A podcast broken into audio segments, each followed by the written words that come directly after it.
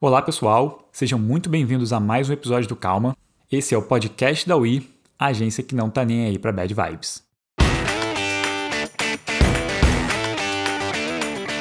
Para quem ainda não me conhece, eu sou Henrique de Moraes, um dos fundadores da agência, seu host por aqui. Minha missão é fazer mais perguntas do que dar respostas, que sinceramente é bem difícil para alguém tão ansioso e prolixo quanto eu. Para me ajudar nessa missão, eu trago convidados das mais diversas áreas e origens para bater um papo sobre vida pessoal, carreira, ansiedades, felicidade e, de verdade, qualquer outro assunto interessante que surgiu. A agenda aqui é não ter agenda. Vale lembrar que no nosso site você encontra notas, links importantes e transcrições desse e de todos os outros episódios. Basta acessar ui.digital/calma. Mais uma vez é wee.digital/calma. E se quiser interagir comigo ou saber mais sobre a agência, os links para as redes sociais vão estar aqui na descrição do episódio. Marcel Almeida é CEO e cofundador da PM3, empresa referência em cursos de gestão de produto no Brasil, que recentemente anunciou uma aquisição de participação relevante da startup pelo grupo Alura. É também fundador da Camp, que realiza alguns dos principais eventos de product management do mercado com passagens por empresas como Nubank, EasyTaxi, Viva Real, Seek e Intuit, Marcel possui mais de 10 anos de experiência com gestão de produtos em empresas de rápido crescimento. Além de empreendedor, Marcel é investidor anjo, já tendo aportado em 5 startups do ecossistema de inovação. E se você quiser saber mais sobre ele, é só entrar no site, é marcel.com.br, é Marcel com dois L's, então M-A-R-C-E-L-L.com.br. E, para os ouvintes que são da área, Marcel e o pessoal da PM3 trouxe uma surpresinha. 10% de desconto em todos os cursos da plataforma. Então, se você estiver interessado, é só acessar cursospm3.com.br, escolher o curso e adicionar o cupom CALMA10 no carrinho. Calma10 tudo junto, é, o cupom vai estar aqui na descrição do episódio, então só entrar aqui, pegar, depois acessar o site deles, escolher o curso e molezinha 10% off. Beleza, galera? Então, Chega de falar e vamos ao episódio. Fala, Marcel. Seja muito bem-vindo ao Calma. Prazer ter você por aqui, cara. E obrigado aí pelo seu tempo. Sei que tirar uma hora e meia para conversar com um careca barbudo não é fácil, especialmente quando está empreendendo, né?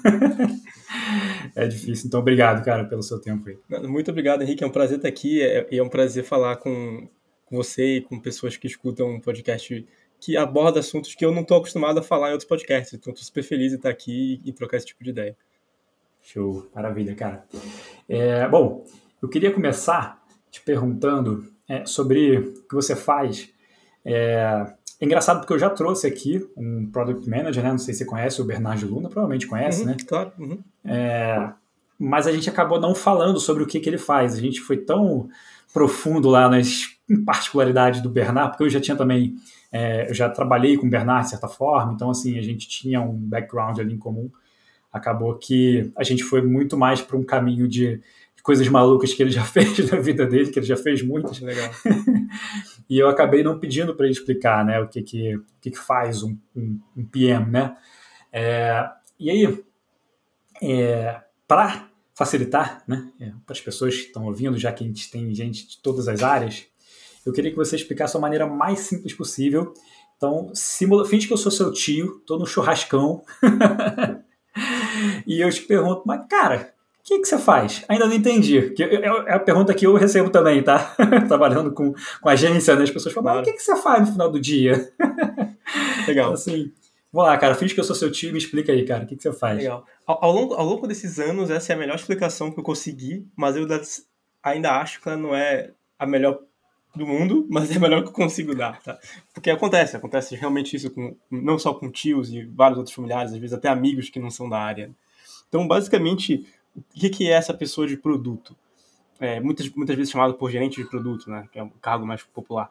É uma pessoa que fica no, no meio campo entre negócios e tecnologia e ela tenta encontrar oportunidades no mercado, seja conversando com os usuários ou com ou entendendo oportunidade de mercado mesmo, de tamanho de mercado, e, e, tenta tangibilizar isso através do software, através da tecnologia. Então, se eu detecto um problema, como por exemplo, ah, as pessoas têm problema de se locomover na cidade, dentro da cidade. Ah, então eu vou criar um aplicativo que vai facilitar com que eu aperte um botão e um motorista venha me buscar. Beleza, isso é super simples. E, e sim, tem uma pessoa de produto ali pensando nisso. Só que processo por trás que é o complicado. É, é igual você tentar é, minimizar o dentista. Não, o dentista é só aquele cara que limpa o dente. E é isso que ele faz. Pô, tem uma série de estudos, uma série de processos por trás. Ele faz milhares de coisas para limpar da melhor forma, para deixar o dente saudável. Então, obviamente, nessa disciplina de produto, a pessoa também precisa aplicar técnicas, aplicar frameworks, aplicar é, o melhor possível dado aquele contexto para conseguir alcançar os resultados que é basicamente resolver uma dor do usuário ou atender uma necessidade do mercado. Então é isso que o gerente de produto faz. É uma pessoa híbrida de negócios e tecnologia e muitas vezes é uma pessoa generalista. Você encontra alguns especialistas, ah, um, um gerente de produto super especialista em dados. Se encontra, mas de maneira geral, eles costumam ser um pouco mais especialistas, ou, perdão, um pouco mais generalistas do que especialistas. É, pelo que eu percebi, assim, conversando com algumas pessoas, é, quase que rola um, uma transição ali, foi como você falou, né? Tipo, tem um pouco de empreendedorismo, né? Porque você tem que é, entender muito do, do, business ali, né? Do negócio mesmo. Você tem que estar tá, é, bem submerso, né? Você não consegue trabalhar de maneira superficial ali para você construir, porque você está fazendo basicamente a, parte mais importante né, do negócio. E ao mesmo tempo você tem que transitar, transitar ali pelo marketing também, porque você tem que ter, saber técnicas de, de growth, por exemplo, né? Que que acho que faz parte. Você, eu acho que você também já, já passou um pouco por essa área, né, especificamente também, de, uhum. de trabalhar com crescimento de negócios, não só na parte de fato de, de criar o produto em si, né? É... Mas beleza. Acho que a gente pode, ao longo do episódio, é, falar um pouco mais conforme a gente for é, falando até sobre sua experiência, eu acho que a gente vai conseguir entender um pouco melhor a cabeça né, por trás do, de um acho que sim. Product Manager. espero que sim. Show. Porque meio que, meio que já, vir, já virou um pouco de mim, né? O, o, que eu aplico, algumas coisas que eu aplico no dia a dia de produto já virou um pouco da, de como eu aplico coisa na minha vida. Então acho que vai acabar hum. saindo coisa mesmo. Show, fechado. É, eu queria pedir então para você começar é, contando um pouco da sua história, assim, né?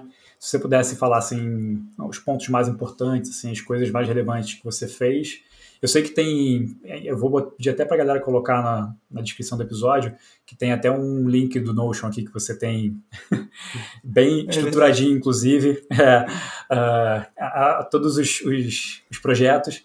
Mas assim, se você puder contar da sua forma, assim, né? Como é que como é que essas coisas aconteceram até você chegar onde você está hoje em dia? Claro, claro, legal. Olha, muitas coisas não aconteceram, a grande maioria, na verdade, não aconteceu de propósito e, e foi muito, muitas coisas foram acontecendo ao acaso. Então, desde, desde vou tentar resumir, mas desde criança eu, eu, eu fazia site, eu brincava de fazer site. Eventualmente eu fiz um site de pirataria, por exemplo. E, e o site dava bastante visita, era pirataria mais focada em jogos. Eu tinha, sei lá, 11 anos, eu nem sabia que eu estava fazendo pirataria, sabe? Tipo, em momentos iniciais da internet, eu, eu queria dar, disponibilizar os outros, as outras pessoas acessarem, baixarem jogos. Era isso que eu queria fazer. Sim. E, então, claro que... pirataria, você quer dizer, é no sentido de disponibilizar os jogos pagos gratuitamente, era isso? Isso, isso. Era tipo, ah, Need for Speed. Aí, ah, tá, você pode baixar o Need for Speed aqui, não precisa comprar. era isso, assim. Entendi. É, mas eu não ganhava dinheiro, não ganhava nenhum centavo. Só, eu, na verdade, eu gastava minha mesada fazendo isso. É, era quase o um Napster do, dos jogos ali, né? É, mas era divertido, eu gostava. Ah, deu uma série de problemas isso, é, eventualmente, sempre derrubava meu site, e aí eu, ah, é, acho que eu tô fazendo uma coisa errada, eventualmente eu cansei de ficar lutando contra os servidores, eu, tá bom. Ah, e aí, nisso, eu, eu, eu, cheguei a fazer um site, que um site de um blog, na época blog bombava mais do que... Hoje, blog nem bomba, nem bomba tanto, né, tem podcast, tem Instagram, tem uma série de redes sociais, na época blog bombava muito, e eu consegui, e eu fui estudar SEO na época, eu já devia ter uns 15, 16 anos, e aí o blog bombou muito, eu comecei a ranquear muito bem em várias keywords, e aí eventualmente um e-commerce comprou meu blog porque eu estava ranqueando, por acaso, em várias páginas deles, é, e aí eles compraram. Então, meio que eu, vendi meu site não ganhei muito dinheiro, não fiquei rico nem nada, mas, pô, comigo com 15, 16 anos, foi uma experiência divertida e, e gratificante, assim. E, e, de novo, foi por acaso, eu não, eu não fiz o SEO para poder sacanear o e-commerce, não, sei lá, aconteceu, assim. É... deixa eu te perguntar, cara, sobre isso. Eu posso, posso te interrompendo? Porque claro, claro. as histórias são muito curiosas. Sim. É, nesse caso, quem negociou com o e-commerce? Foi você diretamente? Fui eu, fui eu, é. é eles me mandaram um e-mail, eles acharam meu e-mail pelo registro BR. Não, registro BR não, era .com meu domínio. Eles acharam meu e-mail pelo Ruiz, né? Eu acho que uhum. procurando ali. E mandaram e-mail. Meu e-mail ainda era da UOL, tão antigo que era isso. As pessoas usavam e-mail da UOL. E eu pagava pelo e-mail. E me mandaram e-mail lá, falou, está interessado em, em, comprar esse site. E, e aí a gente fez uma negociaçãozinha. Cara, foi um valor quase, hoje em dia, praticamente seria simbólico, sabe? É, e no mês seguinte eles tiraram tudo do ar e redirecionaram tudo para o site deles. Então, eles, na verdade, estavam bem preocupados em conseguir o tráfego orgânico, que eu estava pegando tudo. Porque o nome uhum. do blog era o mesmo nome do e-commerce. Uhum. Só que eu fazia tanto conteúdo, mas tanto conteúdo, que eles não conseguiam posicionar. É, e acabou sendo isso. Qual, qual era o, que tipo de conteúdo você fazia na época, você lembra? Eu postava bem coisa de, de, de criança, né? É, o blog era tem tudo de tudo e mais um pouquinho. Tinha tudo mesmo. Tá? É, tinha tinha é, algumas resenhas que eu escrevia sobre algum assunto, desde vídeos engraçados, sabe? Ou então é, gadgets bacanas para comprar. Coisa assim, tinha de tudo. Mas, era, mas eu postava tipo uns 5 posts por dia, então tinha muito conteúdo mesmo. Caramba. E, e ranqueava. E, e eles, tinha... o e-commerce era de quê? De roupa. Nem sei roupa. se existe hoje ainda, mas era, era, era de roupa. Ah, é. Mas não é, não é nem um e-commerce gigante, nem um e-commerce famoso, não. É, acho que eles tinham que ter te contratado, né? A estratégia foi errada. Pois é, eu podia ter feito a CEO deles. É, gera conteúdo para mim, pô. Pois é. Mas beleza, continua, cara. Não, e, e depois disso é, eu tive um, um, um. Aí já não lembro a ordem, mas acho que depois disso eu fiz um site de memes Sabe, que, sabe aqueles primeiros memes que eram os desenhozinhos, produto preto e branco, tipo o, o Troll Face, o Forever Alone, esses memes bem no comecinho? Eu tinha um blog disso, ficou bem grande, bem grande mesmo. É, sério, assim, um dos maiores da época, era eu e mais um amigo. E a gente, pô, a gente ganhava uma boa renda. E aí eu já devia ter uns 17, 18 anos. Uma boa renda. Eu era universitário, estudava à noite, tava ganhando ali. Chegaram. Teve épocas que dava tipo 500, 600 reais por dia. Pô, tá ótimo. Claro que isso não durou muito tempo, tá? Não durou muito tempo, porque foi numa época que existia a Bubox, existia o Lomadi, que era um programa tipo um, um, um AdSense do, do Buscapé da época. E eles pagavam muito alto. E a gente conseguia, como a gente tinha muito volume de tráfego, por mais que não fosse. E a verdade é que não era tráfego qualificado. Porque as pessoas entravam, viam a imagem do meme e saíam fora. Mas eles pagavam por impressão. Então a gente ganhava muito. Não durou muito tempo, durou uhum. ali uns seis meses e talvez um pouco mais. E aí eles mudaram o programa, eventualmente a Bubox e Lomadi fecharam também. É, mas não era um que, trabalho. O que, que, aconteceu com a Bubox, cara? Você sabe? Agora, curiosidade que... total aqui, porque eu lembro do. Eu sei que eles venderam, é, eu sei que foi vendida, ah, mas eu não sei em que pé ficou se, se não tinha dinheiro, se faliu, eu realmente não sei esse nível de detalhe. Isso aqui uhum. venderam. Mas aí acabou a é, operação, né? Vendeu. Sim. E, hum. e, e aí eu perdi o fio da meada aqui. Não, aí você estava você tava falando que eles mudaram, né? Tipo, o AdSense começou a pagar menos e aí vocês isso, acabou isso. que perderam a fonte de, de receita ali. E não, e não era, e não era um, uma coisa gratificante, sabe? Eu fiz com um amigo para surfar na onda, gente acabou sendo um dos primeiros e, e bombando, mas nem eu nem ele, a gente curtia ficar fazendo meme de desenho no Facebook, né? Porque o Facebook bombava é, com esse tipo de conteúdo. A Instagram, acho que nem tinha Instagram ainda, ou se tinha, ninguém usava. Então, a gente meio que largou de mão é, e, e, parou de fazer. Talvez se eles tivessem continuado, tentado pivotar o conteúdo, ou então é, a audiência era mais ou menos da nossa idade, talvez se a gente tivesse trabalhado outros tipos de conteúdo que podia ter sido uma saída, mas a gente só largou de mão e, morreu. É, o site uhum. deixou de existir. Aí eu, vou, aí eu vou começar a resumir, porque senão ficar falando muita coisa. Depois eu fiz um site chamado Aplicativo do Dia, é, junto com um outro amigo, e não deu muito certo, porque a gente só falou, ah, vamos dar um aplicativo que é pago, de graça por um dia para as pessoas, e elas baixam aqui. Mas estava tudo errado o pensamento. Na verdade, a gente estava vendo um benchmark de fora, a gente meio que queria copiar e fazer o brasileiro, mas não existia dor, não existia necessidade, as pessoas não estavam se portando. Então a gente não conseguiu nem gerar tráfego direito. A gente montou todo o site bonito, fez um design incrível. Até hoje em dia o design disso seria bonito, de tão bonito e tal. Mas não adiantou nada. Foi um erro clássico, assim, de tentar empreender. Uh, eu tive um podcast, inclusive, É, a gente tava falando no comecinho antes de gravar, falei, pô, mas legal essa ferramenta. Cara, eu namoro a ideia de ter um podcast novo há anos, há uns quatro anos, eu acho. Porque eu tive um podcast em 2011 que eu super me arrependo de ter parado, um dos meus maiores arrependimentos, porque era um podcast que abordava a cultura pop de maneira geral, então a gente abordava, ah, o Tenacious D lançou um novo álbum, ou então, na época, o Papa Bento XVI se aposentou, é, pediu, é, pediu renúncia. Aí ele chamou uma pessoa da igreja, é, e, e era mais, essa pessoa da igreja, mais dois amigos e eu, e a gente batia o papo sobre isso, sabe? E era bem legal, e a gente fazia, e a gente fazia isso bebendo, e o nome do podcast era Dentro da Garrafa, a gente fazia isso bebendo, então a gente ficava bem mais solto no, no podcast, era muito legal.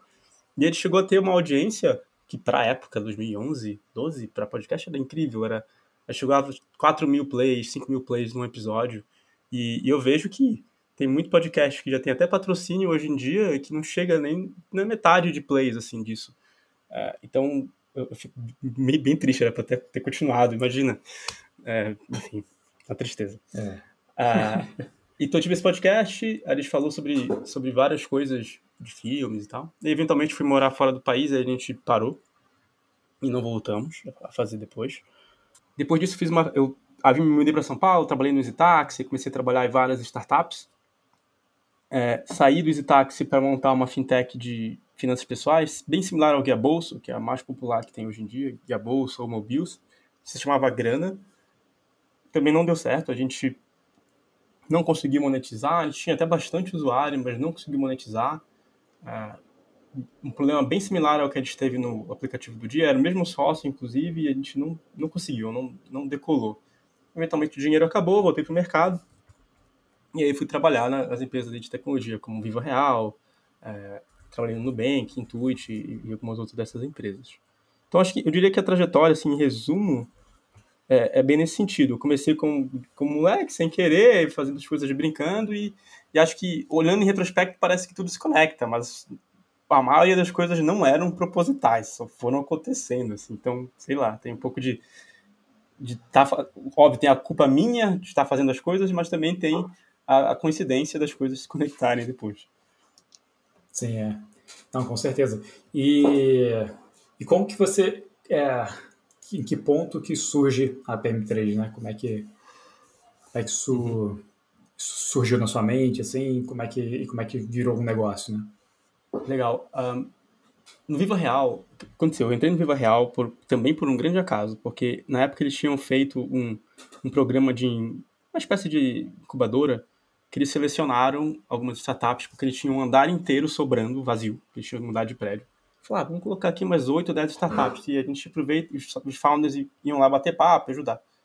E aí, ah, tá bom, vamos nos inscrever. A gente se inscreveu, a gente passou, a gente começou a trabalhar de lá. Então, pô, é, pra gente era ótimo, a gente não tinha onde trabalhar, trabalhava ou na sala ou no café, tipo, todo dia num lugar diferente trabalhando, era bem ruim. Então, legal, tinha Wi-Fi, tinha um lugar, tinha umas frutinhas lá pra gente comer, pra gente que não tinha nada de grana, era muito bom. É... E aí, quando eu saí da empresa, é, do Grana, eles falaram, ah, vem trabalhar como produto aqui então. Eu já tinha experiência de produto no EasyTaxi, aí eu fui. E foi no Viva Real que isso aconteceu. É, eu converso ainda com o pessoal, muito com o pessoal de lá, e com os founders até, ele explica que foi uma iniciativa que surgiu no quintal do, do Viva Real. E, e, é mesmo. Então, a primeira coisa que aconteceu foi é, 2016, ou, ou 17, mais ou menos, e eu queria conversar com outros gerentes de produto. E não tinha em São Paulo, assim, um meetup, não tinha um evento, não tinha nada de produto, tinha no máximo um, um, grupo no Facebook que a gente sabe como é o grupo de Facebook, né? Ninguém participa, todo mundo tá lá, ninguém participa, não faz nada. Aí eu falei, pô, vou fazer um evento é, no Vivo Real, que eles tinham um auditório bacana, cabia 150 pessoas. Aí eles toparam patrocinar, e patrocínio era o quê? Tipo, botar uma câmera para filmar e dar umas, uns comes e bebes pra galera. Eu falei, pô, beleza, deixa comigo que eu toco. Aí eu criei um evento chamado Product Camp, Uh, e na época eu queria que só fossem pessoas de produto. E eu nem cobrava, nem ia ganhar dinheiro.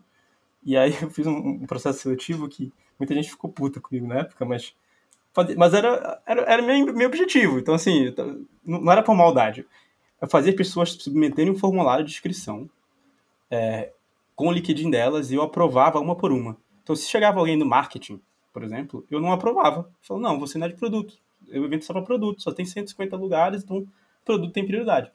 E eu ainda dei uma prioridade a mais para quem era de fora de São Paulo. Tipo, veio uma galera de Floripa e tal. Que a minha ideia era cara, eu quero conhecer pessoas e, e provavelmente tem outras pessoas com a mesma dor que eu que querem se conhecer. Então eu vou, vou ao máximo tentar fazer que seja pessoas só de produto.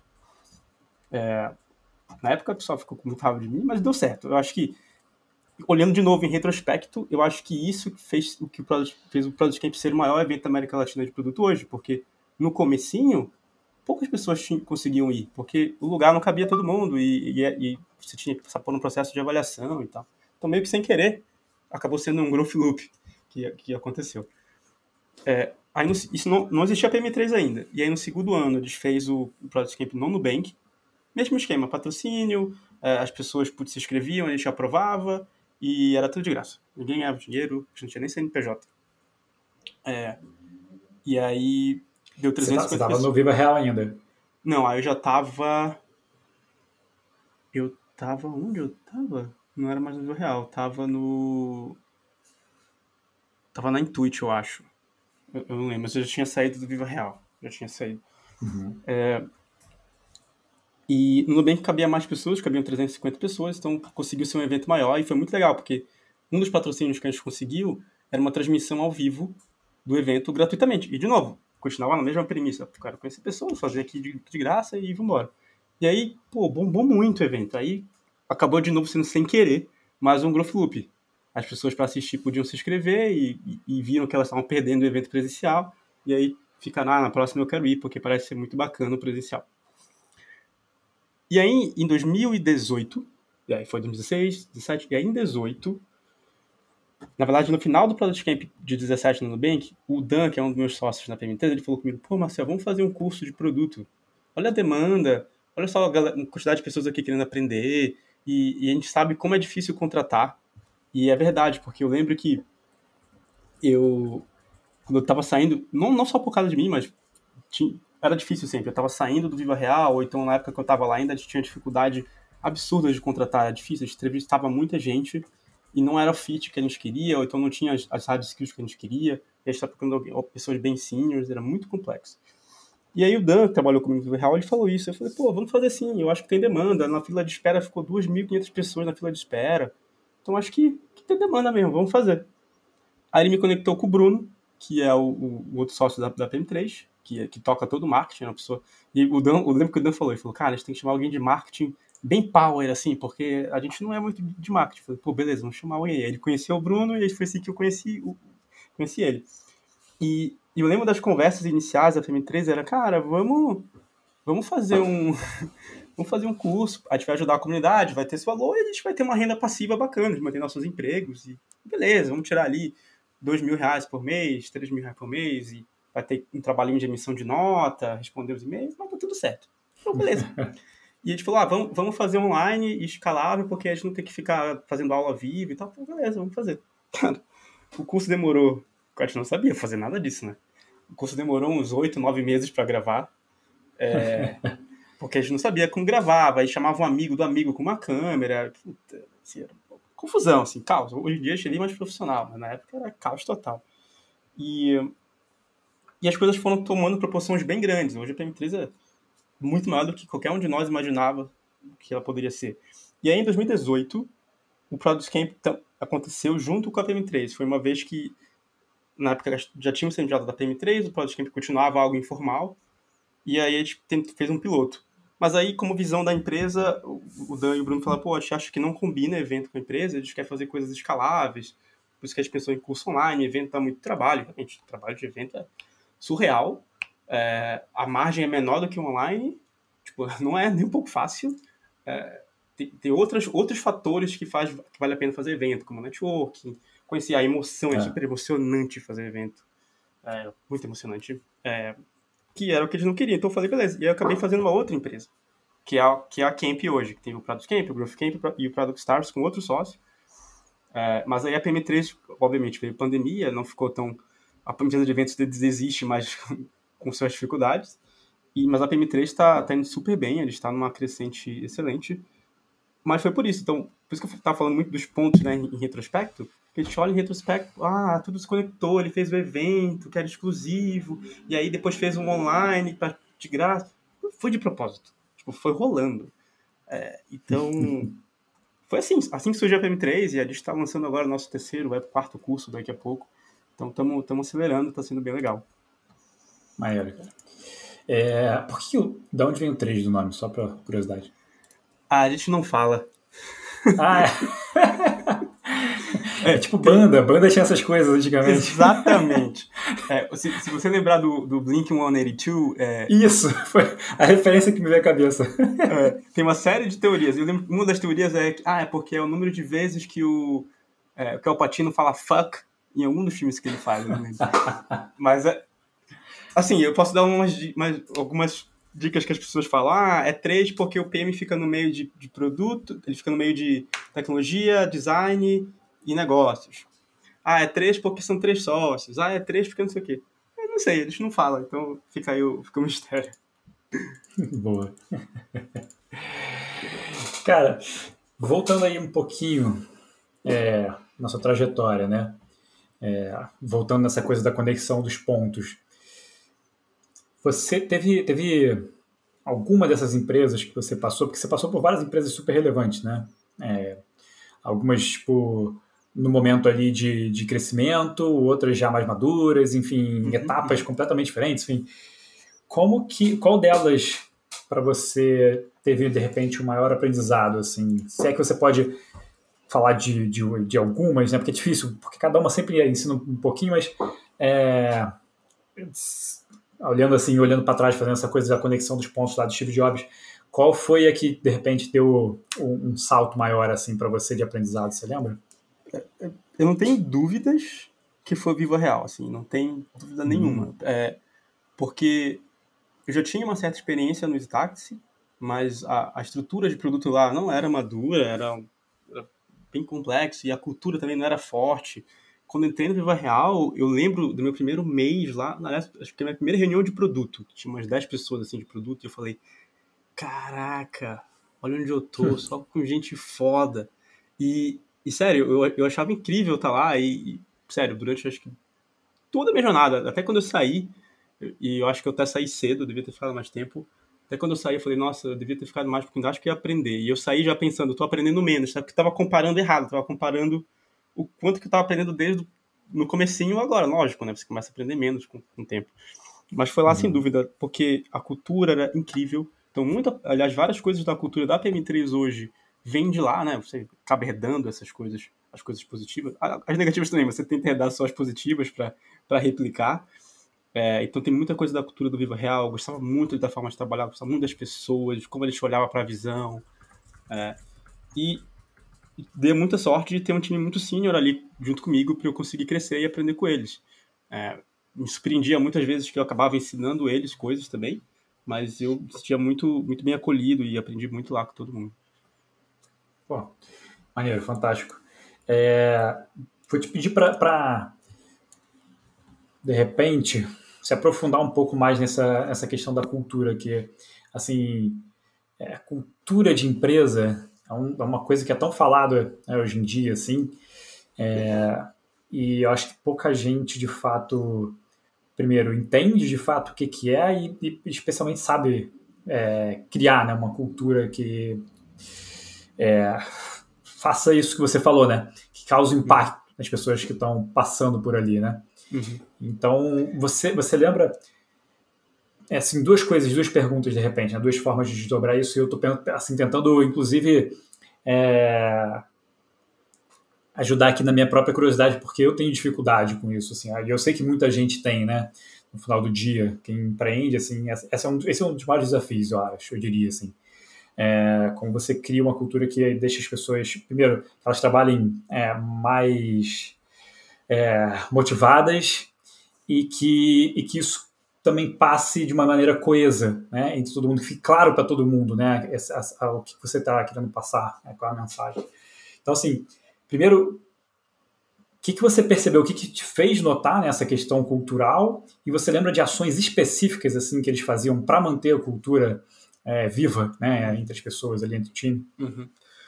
É, parece bobo, assim, mas para mim que quando eu entrei lá, e foi a primeira vez que eu tive a experiência de uma cultura forte e bem trabalhada, era impressionante. É, de novo, vai parecer muito bobo. Até porque várias das empresas cools hoje têm isso. mas para mim era novidade. Eu, eu ia no banheiro, em cada box do banheiro, é, eu ia, fazer, fazer xixi, e aí na, na, cada box do banheiro tinha na minha frente assim escrito: fazemos o que é certo. E era um valor que era repetido pela liderança o tempo inteiro. Então a gente pensava muito nisso. E aí, no outro box, tinha escrito é, outro valor, que era pensamos no consumidor. E era uma coisa que a gente, principalmente como produto, a gente pensava muito. E aí, e, como era um marketplace, a gente tinha decisões difíceis a serem tomadas. Poxa, será que a gente vai fazer isso aqui que vai beneficiar o consumidor, mas a gente vai perder X mil de receita? Ou a gente vai deixar chateado X mil corretores? É, será que vale a pena? E, claro, tem que envolver o negócio, tem que decidir, mas aquele valor pesava na hora de decidir, sabe? E não era uma, um peso que era eu que estava carregando, todo mundo pesava para aquilo. Que as decisões às vezes não eram olhando só para o consumidor, porque de novo éramos um negócio, né, uma empresa, mas pesava. A gente participava das reuniões com a liderança, com o C-Level, e pesava. Então era, era muito, muito louco ver isso acontecer e ver que não era só valor na parede. E eu fui muito impactado com isso. É, esse Fazemos que é certo, por exemplo, é um, dos que a gente levou ali para a PM3. Eu sei que, que muitos desses valores vêm de empresas de fora também, tem N, N, N, livros que falam sobre isso, mas eram, eu vi acontecer, sabe? E aí eu acho que por isso que acabou me impactando bastante. Outras coisas que, que eu via muito era a abertura, a cultura aberta, né? Óbvio que não é tudo 100% transparente, mas a cultura aberta em eu poder, eu ter acesso a qualquer pessoa. Eu marcar reunião com o CEO porque a gente vai discutir tal coisa. Ou o CEO vir comigo para comigo falar uma ideia doida, mas ele saber que não é só porque ele é o CEO e está dando uma ideia que eu vou priorizar, mas ele quer discutir com alguém. E já era uma empresa de quase mil pessoas. Então, Caraca. ter isso acontecendo, talvez 600, não lembro direito, mas era grande já. Ver isso acontecendo era, era muito legal. E, e, a mesma coisa, as minhas iniciativas lá, o Product Camp. Poxa, não toda empresa que vai lá e fala, pô, beleza, toca o evento aí, a gente vai te dar um cara para filmar, vai gravar um vídeo, a gente vai te dar comes e bebes e toca aí e a gente vai divulgar também. Não, não todo mundo faz isso. O, a, a, o primeiro curso da PM3 a gente gravou inteiro no Viva Real. Já era grupo Zap na época. Mas era a mesma gestão e eles falaram, claro, podem vir. É, só que só pode ser sábado e domingo. A gente falou, tá ótimo, porque a gente só pode gravar sábado e domingo porque a gente também tem emprego. então a gente ia lá todo sábado e domingo gravar. Então, pô, assim, não é qualquer empresa que vai fazer isso, sabe? Que vai falar, ah, usa lá meu escritório, eles conhecem vocês e confiam em vocês. Uh, é. e, e acho que um outro ponto é tinha também um, um, forte ponto de transparência de números financeiros, de como estava o budget, de se a empresa tá, é, foi bem nesse, nesse quarto ou não. E não é toda empresa que libera esse tipo de informação para os funcionários. Então, era muito legal. Eu realmente, realmente gostava muito. É, eu, na época, até falando um pouco aqui, acho que não tem problema hoje em dia falar mais disso, já passou por tantas aquisições e fusões, né, o, o, o Vivo Real. Mas, na época, uma das coisas que fez eu sair foi eu me arrependo disso, assim, sinceramente. A gente estava indo para uma direção muito boa, muito liderada por produto, de repente, do nada, mudou tudo. Puf! E a gente não sabia direito por que estava acontecendo. A gente só ouvia aquelas conversas de corredor e tal, por que está acontecendo. E hoje, mais senior, numa posição é, mais em cima, eu consigo entender isso. Realmente, a liderança não podia falar que estava rolando uma fusão. Eles não podiam falar. Hum. Se eles falassem, a fusão podia ir pro saco. Só que eu fiquei puto, fiquei frustrado. Falei, pô, eles não estão falando, tá acontecendo alguma coisa, tá fudendo nossos planos, porra, não sei o que, não sei o que. E aí começou a vir uma série de problemas da cabeça, do tipo, acho que não tô mais aprendendo aqui, não é legal, lá. Mancada, assim. Foi muito minha ansiedade, acho que tem até a ver com, com, com um pouco o podcast. Foi muita minha ansiedade é, querendo uma resposta rápida e faltou maturidade para entender, pô, tá acontecendo alguma coisa e, e, eu posso esperar. Hoje eu, hoje eu saberia que estaria acontecendo alguma coisa e talvez eu até chamasse alguém da liderança e falasse, oh, tá acontecendo alguma coisa, é, posso ajudar em algo, não precisa me contar o que é e tal. Mas na época não, ficar, ah, eles não querem falar, isso aqui. Então acho que eu errei é, em pensar assim, entendeu? eu não fiquei tóxico nem nada do tipo, mas isso me fez querer sair mais rápido. Eu poderia ter ficado mais um, dois anos é, e uhum. aproveitado ali. Não foi ruim, porque eu vivi, vivi outras experiências bem legais e que me deram um, um aprendizado incrível também. Mas até hoje eu sinto falta de como era trabalhar lá. Eu sinto falta. É impressionante. Das pessoas e da cultura. É, é surreal, assim, pra mim. E toda empresa que eu entrava, eu falava: hum, isso aqui parece Viva Real. Hum, isso aqui lá era melhor. Sabe? Tipo, é, é, muito louco isso. Me marcou muito. Virou, virou sua base, né, de comparação. É. Tipo, beleza. Exatamente. Cara, sensacional. É, é um. Acho que é. Esse é o ponto mais difícil, né? De, de você conseguir é, ser tão assertivo, né, cara? Você parar de pensar num tamanho de empresa, 600 pessoas, isso se manter e de crescimento rápido, né, ainda por cima. Porque ainda tem isso, tem, tem uma empresa que está construindo 15 anos e você conseguiu chegar, você chegou nesse tamanho, né? Mas não, tem as empresas que chegam isso muito rápido. Para manter a cultura ainda mais difícil, né, cara? Tem que estar tá muito forte mesmo, muito enraizado na, da liderança, enfim. Sensacional, cara, a história é muito boa. É... E voltando aqui um pouco também nos seus aprendizados, né? Você, você falou, por exemplo, do, da, de duas startups, né? Do aplicativo do dia e do, do Grana, né? Uhum. É, em que cada um teve ali é, algum algum mole que vocês deram, né? Tipo algum erro, alguma imaturidade que rolou para você para isso não, não funcionar. Do aplicativo do dia você falou que foi, acho que vocês não testaram, né? Não. É, aparentemente, basicamente foi assim, se fosse resumir, né? Não, não teve teste. E o do Grana é, parece que foi mais por conta de, de não encontrar ali o, modelo de receita, certo? Exato, exatamente. Falta o market fit ah, no grana. Isso. Agora, você olhando com, com o olhar que você tem hoje em dia, assim, como que você, por exemplo, vamos supor que eu estou, estou, empreendendo, quer dizer, vamos supor não, eu estou empreendendo, mas vamos supor que eu já criou uma startup. e viesse te pedir, sei lá, mentoria, alguma coisa assim, te pedir uma ajuda, que seja, né?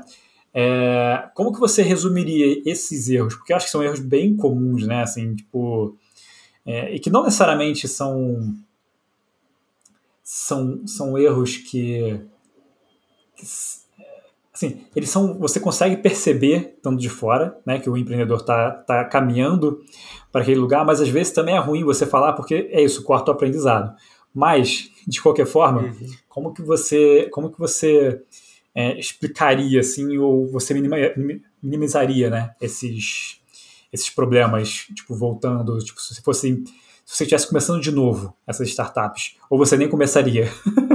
legal, legal. É, o aplicativo do dia, é, tirando a possibilidade de nem começar, porque eu também, hoje também não começaria, mas, é, mas primeiro porque na época eu não pensava em dinheiro, eu pensava, eu quero ter um projeto, eu quero ter um produtinho, eu quero ter um uhum. negócio para chamar de meu. Então, ah, ok. É, hoje eu já penso, será que isso aqui é um negócio, né? Eu penso um pouco diferente. É, mas eu teria feito o aplicativo do dia de maneira super simples. Teria feito uma newsletter. Todo dia eu ia mandar um aplicativo. Pronto, acabou. Hum. Sério, a gente fez um site, assim, um mega site, super incrível, cheio de filtros, efeitos e caramba. Era sensacional o site. Mas para começar já estava errado. Eu tava falando de aplicativo e era um site. Só, uhum. já, só aí já estava errado. Então, tinham várias coisas. Eu, eu começaria super simples e, e não teria custo e, e, e conseguiria iterar bem rápido. É, é, esse, é, então... esse, esse, é um ponto relevante. Só, só, reforçar isso que você falou, porque, assim, no final das contas, é, o que a maioria das pessoas não percebe quando está começando a empreender é isso, que está resolvendo um problema, né? E, uhum. e para resolver o problema existem várias formas. A pessoa fica apaixonada pela ideia e não pelo, pelo problema, né? E tem, tem esse, essa máxima aí que apaixone-se pelo, pelo problema. Pelo, caralho, não saiu. Pelo problema. é, e, e, isso que você falou é muito, é muito sensacional, porque, cara, dava para resolver com uma newsletter. Dava, dava, mas na época eu nem pensei nisso, nem meu sócio. Eu, mas assim, a Lixa era bem imaturo, era bem, bem moleque e adolescente, assim. E também tinha acabado de sair aquele livro Lean Startup, que hoje é, é quase uma bíblia, né, para quem vai empreender. Uhum. E a gente nem tinha lido ainda.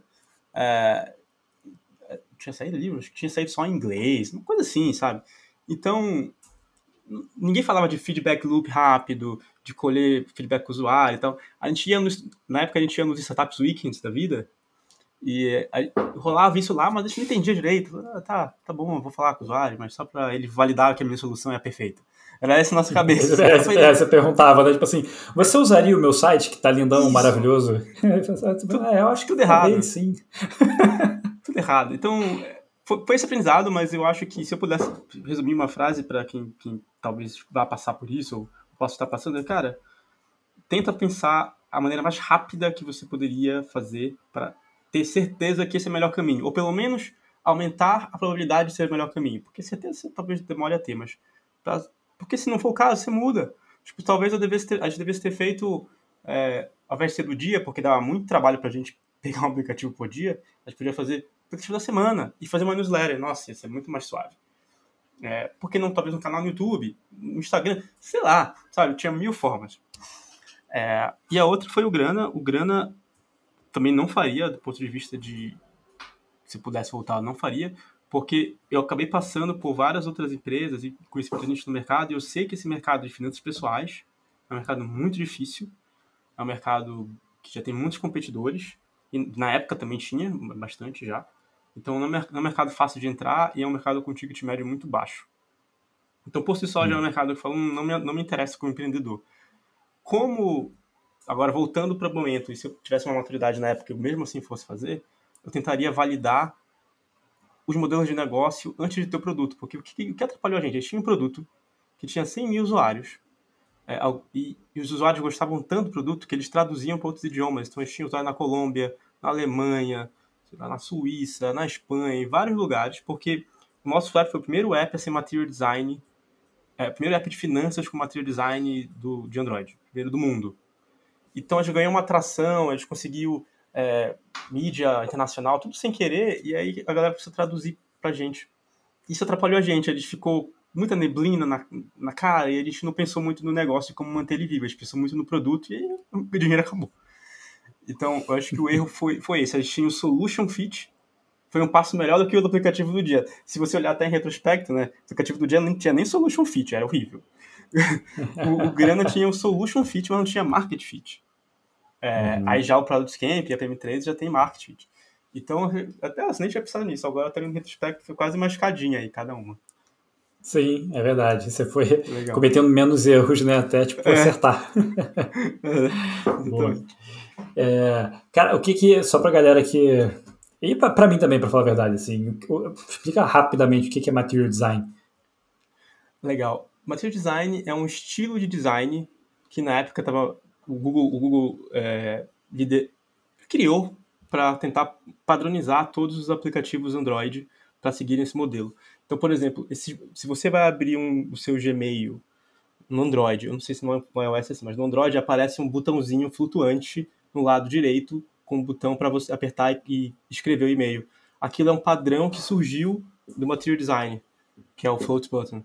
Então, tem vários sites, inclusive vários sites do próprio Google usam esse estilo de design. Então, então é um padrão de design que você pode pegar o que o Google deixou pronto e fazer mais rápido o seu aplicativo. E de uma maneira bonita uhum. e padronizada. E a gente e calhou muito do, do, tempo, né? A gente está fazendo aplicativo, lançou, a gente, ah, vamos fazer logo. E a gente fez. Boa, maravilha. É... Última pergunta aqui sobre, sobre sua trajetória, cara.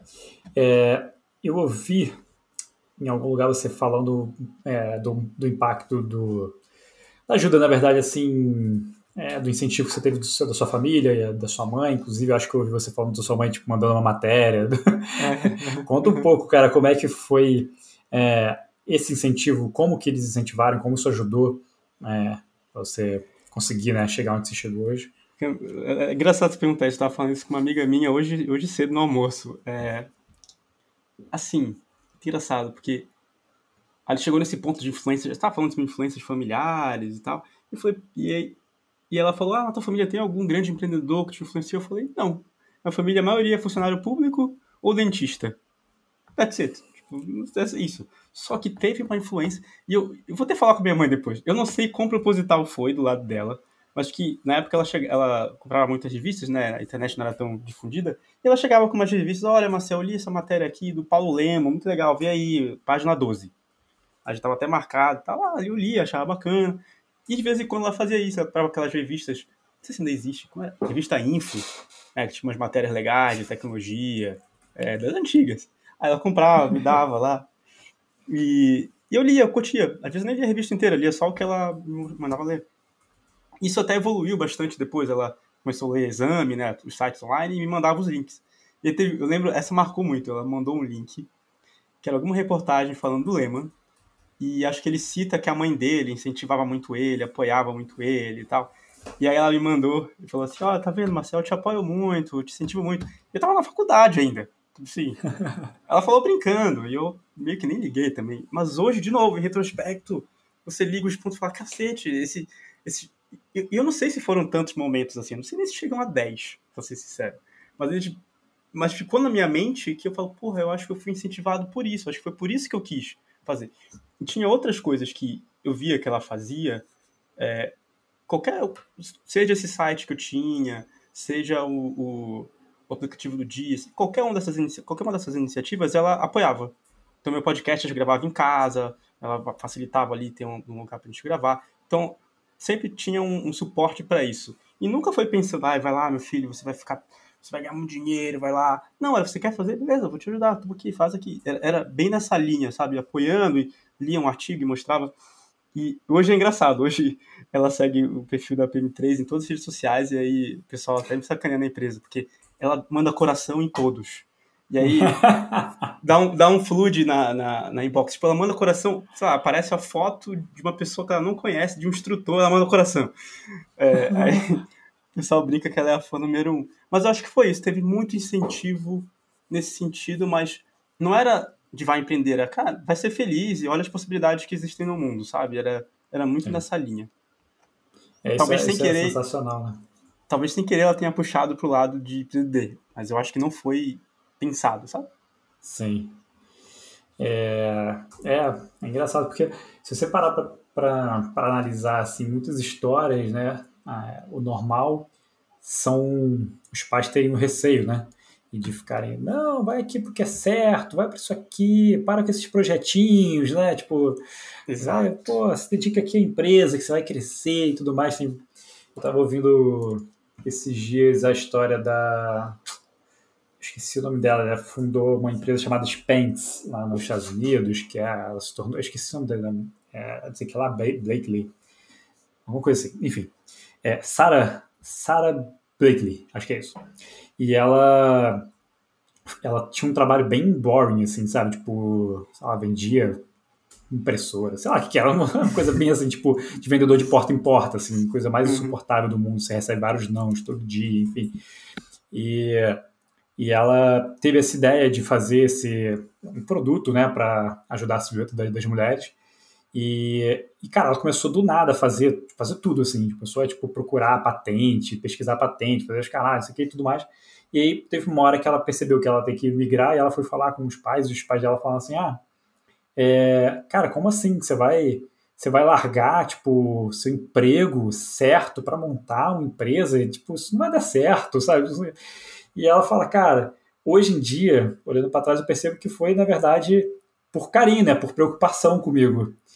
É, mas é difícil, né? Tipo, quando você está nesse momento de decisão, que você tem que tomar uma decisão de, cara, de largar tudo para empreender e seus pais, as pessoas que né, você mais talvez tenha ali um, um carinho, elas falam para você, cara, isso vai dar merda. é mais difícil, né, cara, dar uma dificuldade. Então, você ter só essa liberdade de, de alguém falando assim, cara, não, vai lá, sabe, vai, faz, arrisca, tipo, acho que já é um puta diferencial, assim, já faz uma, já dá uma tranquilidade, assim, né?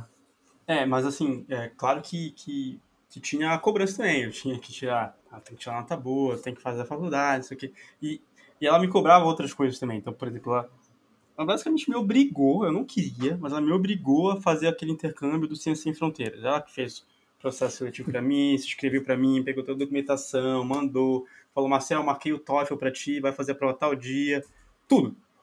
E, pô, eu não ia nem dizer não, né? Porque também as coisas que eu queria ela me ajudar, eu vou fazer. Até que fui aprovado. Eu falei, tá aí, ó. Eu lembro que fui aprovado, falei, ó, pronto, conseguiu, fui aprovado. E eu fui tudo. Então, tinha um, um, a cobrança, mas era uma cobrança positiva, eu, eu, eu diria. Sim. Boa. É... Vamos lá, então, cara, começando para segunda segunda metade aqui do, do podcast. Queria começar te perguntando qual foi a pior reunião da sua vida, cara. Você lembra? Pior reunião? É. Hum, peraí, preciso pensar. lembro, puta, lembro. Viva Real. É mesmo? foi lá também. É, também. Teve, teve um. Talvez, tem, talvez seja pau a pau com o Manasik. É, Mandato Viva Real ah, é pau a pau. Mas basicamente, não vou entrar em detalhes porque aí as pessoas iam acabar se identificando. Mas basicamente, é, o, o resultado final da reunião foi algo completamente oposto do que eu acreditava ser o melhor para o produto ou, ou para a área que eu estava tocando. Completamente oposto. Então, tipo assim, tinha alguém do outro lado falou não, eu não vou priorizar isso aqui porque eu não acredito nisso, não quero. E já tinha um estresse envolvido é, por causa disso, desse, desse, desse tema, porque para priorizar esse, essa, essa coisa da, da minha área ou do meu produto, naturalmente alguma outra coisa tem que, tem que não ser priorizada. Né? Não dá para priorizar uhum. tudo.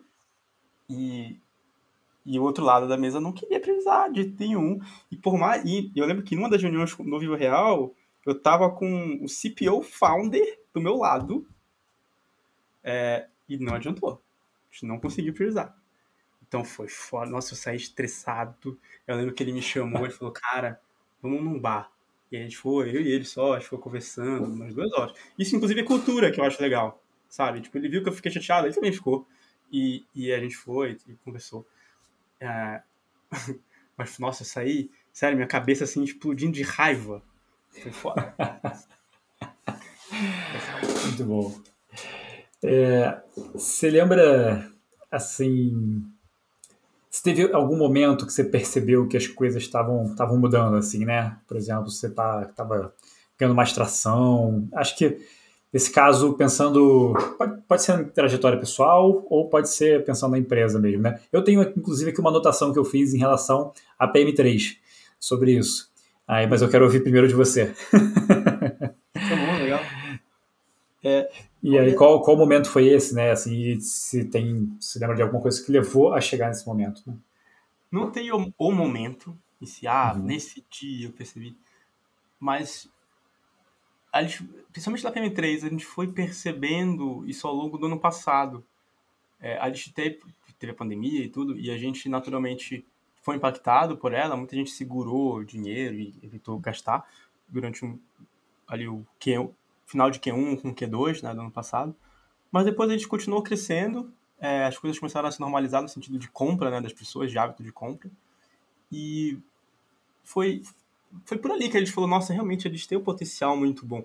E aí a gente pegou e a gente lançou a pré-venda do nosso curso de growth. Porque ali era, era... O que acontece? Como sócios, a gente sempre discutiu, como a gente viu a atração da PM3 lá no comecinho, ser muito acima do esperado, ele falou, pô, será que a gente devia estar full time nesse business? Mas ele demorou, ele, ele, ele não ia pagar o que a gente ganhava na, na CLT, então não ia compensar financeiramente. Até que chegou num ponto, ano retrasado, que já pagava. Tipo assim, na verdade já estava pagando alguns meses um pouco mais que o nosso CLT e sobrava caixa para a empresa. Falei, pô, tem coisa aqui então, né? Mas uhum. a gente uhum. falou, não vamos arriscar, pode ser só um voo de galinha e tal. A gente com muito medo, nosso, pô, a gente super estável no nosso emprego, gostava do nosso emprego. Vamos manter. Vamos fazer o seguinte: a gente sentou, a gente foi num, num restaurante e falou: vamos combinar o seguinte. Vamos lançar o segundo curso e a gente vê se a gente sabe fazer go market de segundo curso, se faz sentido, se não vai canibalizar, se as pessoas vão comprar. Vamos ver. Gente falou: beleza, vamos lançar. E gente lançou o curso de Discovery. Pô, deu super certo. Não, não vendeu tanto quanto o Product Management? Não, mas também não era a nossa expectativa. Um ticket médio menor, tá, um curso com, com outro foco, é bem mais específico. E tá, e aí, agora é hora. E a gente ainda ficou com o pé atrás, assim, bem, bem medroso, assim. E a gente falou, beleza, então vamos lançar um curso de Growth, que é o curso que sai já já. Mas, é, de verdade, já, quando você estiver ouvindo esse episódio, já vai ter saído. é, que vai sair daqui a dois dias. Então, o. Cara, a pré-venda do de Growth já foi muito bom. Falou, pô, realmente acho que não tem, já dá pra ir. E, uhum. e aí foi quando a gente fez essa mudança. Então, eu, eu saí do Nubank em outubro, final de outubro. O, o, Bruno, o Bruno, meu sócio, saiu da OLX de Portugal, final de setembro, acho que é, foi um mês antes de mim, mais ou menos. E gente está full time editando, montando time, crescendo time, acelerando a produção de vários cursos, melhorando nossa comunidade, enfim, melhorando tudo da empresa, até mesmo profissionalizando a empresa. Mas foi isso, foi tipo, beleza, vamos testar, vamos ver se a gente sabe vender mais um, vamos ver se a gente sabe crescer, vamos ver se a gente sabe escalar. Foi um pouco mais maduro e também, óbvio, devagar do que nas atitudes ali do, do aplicativo do dia, do grana, tipo, ah, vamos lá, vamos fazer, tchau, vou colocar meu emprego e vou lá. Que foi isso uhum. que fez eu ficar com medo, porque eu nem contei no grana, é sem brincadeira, eu acordava de madrugada suado, tremendo, tipo, cara, meu dinheiro vai acabar, eu tô fudido. E eu não quero pedir dinheiro pra minha mãe. Tipo, ela já me ajudou pra caraca. Não, não, é, não é que ela não tenha nem nada, tipo, poderia, ela ia me ajudar. Eu sabia que eu tinha um, um, uma rede de segurança. Mas eu não queria. Uhum. Para mim ia ser o fundo do poço, assim. Eu então acordava muito nervoso, muito. E eu não queria passar por isso de novo na minha vida. E os meus sócios eles já, já, já tinham uma vida muito mais estável. O Dan já tinha dois filhos, casado. O Bruno já era casado. Eu era o que mais podia arriscar, mas eu, eu já tinha vivenciado isso. Falei, não quero, não quero, eu quero ir com segurança. Então, eles tomou essas ações de testar cursos diferentes, é, segmentos diferentes, porque apesar de ser um curso de Product Growth, acaba atendendo um pouco a galera de marketing, de growth. Eles queriam ver se eles conseguiam sair desse segmento de só produto e conseguir pegar adjacentes ao produto, porque isso facilitaria a gente conseguir crescer como empresa. Então, tudo foi, foi bem pensado e, e, e avaliado. Então, não teve um dia específico, foi uhum. mais um pouco de método ali. Show. Eu, eu vi aqui, cara, em algum, alguma entrevista, que eu acho que estava você com o seu sócio, que teve um marco que foi quando a Magazine Luiza colocou no job description lá o que tinha que ter a formação de vocês. É verdade, é verdade. Eu cara, achei sensacional, eu, cara. Eu, eu lembro que a gente lançou o curso, o primeiro curso, e a gente estava montando nossa comunidade. É, a, gente, a gente lançou uma comunidade nova e a primeira, foi, a primeira versão dela foi no Slack. Ainda existe a do Slack, mas tem uma nova que é oficial. E eu lembro que a gente estava montando, criando os canais no Slack e eu falei: pô, vai ser muito louco se um dia. Vai ser sucesso, vai ser vitória se um dia alguma empresa colocar a gente como requisito na vaga ou como, como é, vanta é, né, vantagens, né? Que as empresas colocam, esqueci agora. É, diferencial. E eu falei isso, eu falei, nunca vai acontecer. Tipo, ah, seria legal, tá? E, pô, aí a Magazine Luiza colocou, várias empresas começaram a colocar, eu falei, meu Deus, olha só. E realmente, é, isso foi um ponto que a gente falou, nossa, a gente, a gente tá. Estão notando a gente, eles estão tá fazendo alguma coisa diferente, alguma coisa bacana. Foi muito legal isso. Sensacional. Muito bom. É, você tem aí, cara, é, livros de 1 a 3, pode ser até um pouco mais, é, que tem impactado muito a sua vida. E não necessariamente eu sei que você, é, dos outros podcasts que você foi, você fala muito sobre é, os livros de produto, né? Especificamente. Mas podem ser livros que impactaram a sua vida no geral. Então pode ser romance, pode ser qualquer coisa, tá? Oh, legal. Não, é, eu falo dos podcasts de produto, dos livros de produto, porque é o que me pedem, mas eu. Sim. São meus favoritos, longe de serem. É, um que chega mais próximo de produto, que esse é meu favorito, tipo, número um mesmo, é o Hard Things About Hard Things. É, Coisas Difíceis sobre Coisas Difíceis, né, a versão traduzida, que é um empreendedor, é o Ben Horowitz, que ele, durante a carreira inteira, por acaso, foi um Product Manager, e ele relata é, todos os casos como foi, tanto na época que ele era Product Manager, quanto na época que ele abriu a empresa, fez a IPO, abriu a segunda empresa, fez a segunda IPO. Então, é muito legal porque ele, ele relata de um jeito do tipo assim, que você sente na pele. Ele fala, nossa, eu saí passando mal, vomitei, não sabia o que fazer, tava nervoso. É muito legal, é muito realista e não é um conto de fadas, que é o que muito livro conta. Então é Sim. bem bacana. É, eu, eu, esse, esse livro, cara, ele, ele tem surgido bastante ultimamente aqui. E eu não cheguei a terminar, mas, cara, é, é exatamente isso. Tipo, se você tá cansado do empreendedorismo de palco e das pessoas fingindo que é uma maravilha, leia esse livro e vai ver a verdade. É. Eu lembro que um amigo meu leu e ele ia de ônibus pro trabalho. E ele ia lendo esse livro e ele parou de ler no meio e falou: Marcel, eu não aguento mais ler, porque eu chego no trabalho estressado, eu chego com raiva, eu chego puto, porque eu me vejo no lugar dele. Eu falei: caralho, é foda, é, é, é pesado mesmo. um outro livro muito bom, é, eu gosto muito sobre investimentos, a gente acabou nem tocando nesse assunto hoje aqui, mas eu gosto muito sobre investimentos, eu invisto nesse dinheiro que eu fazia ali como adolescente tal, minha mãe guardava e quando eu fiz 18 anos, eu peguei o dinheiro e comecei a investir. Então, eu invisto há muitos anos. É, realmente na bolsa e tal, fiz curso para investir. E tem um livro que eu gosto muito, que é O Axiomas de Zurich. É um livro bem velha guarda. Uhum. É, é difícil encontrar ele novo, ou seja, geralmente encontra usado. Mas é muito legal, porque ele, ele te ensina princípios de investimento que, na verdade, você pode aplicar na vida.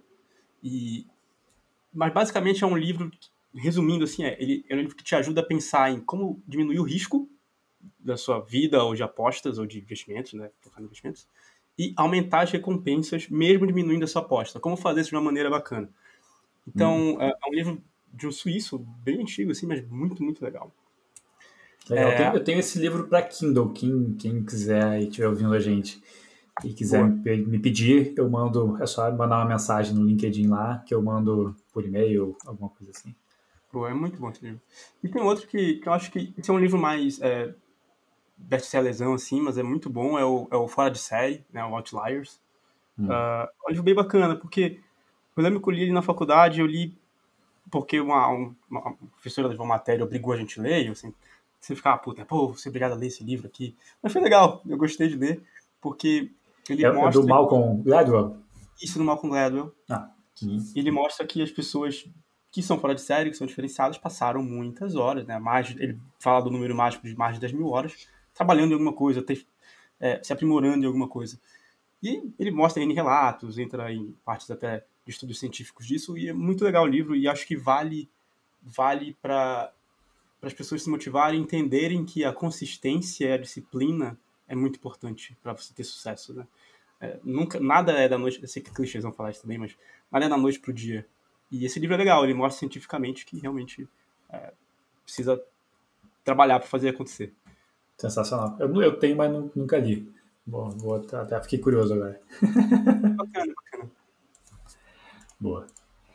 É, tem mais algum livro ou eram esses três? Não, acho que esses três são os principais, assim, que, que mais me marcaram, na verdade. Show. É, você tem algum hábito em comum, assim, ou estranho para os outros, né? Porque, assim, se a gente ama, não é incomum pra gente, mas, assim, que as pessoas talvez estranhem, assim, mas você, cara, não abre mão. Cara, eu tenho um hábito, ele é bizarro. E as pessoas no trabalho até me sacaneiam. É, descobriram na PM3 recentemente, porque agora a gente tem um escritório que a gente vai três vezes por semana, mas nas outras empresas, quando era presencial, todo mundo sacaneava. Eu tenho o hábito de pegar uma música e me viciar na música. Por exemplo, a música do The Weeknd, Blinding Lights. Eu, ano passado foi um ano muito doido para mim, trabalhei muito e ouvi pouca música. Eu devo ter ouvido a música Blind Lights, que bombou ano passado, mas passou despercebido. E aí, esse ano eu ouvi ela e falei, caraca, que música demais. E aí eu comecei, e aí esse é o hábito, tá? Esse eu tô usando ela como exemplo, mas esse é o hábito com várias outras músicas. Eu pego ela, ponho no repeat, e eu fico ouvindo só ela, durante uns 15 dias.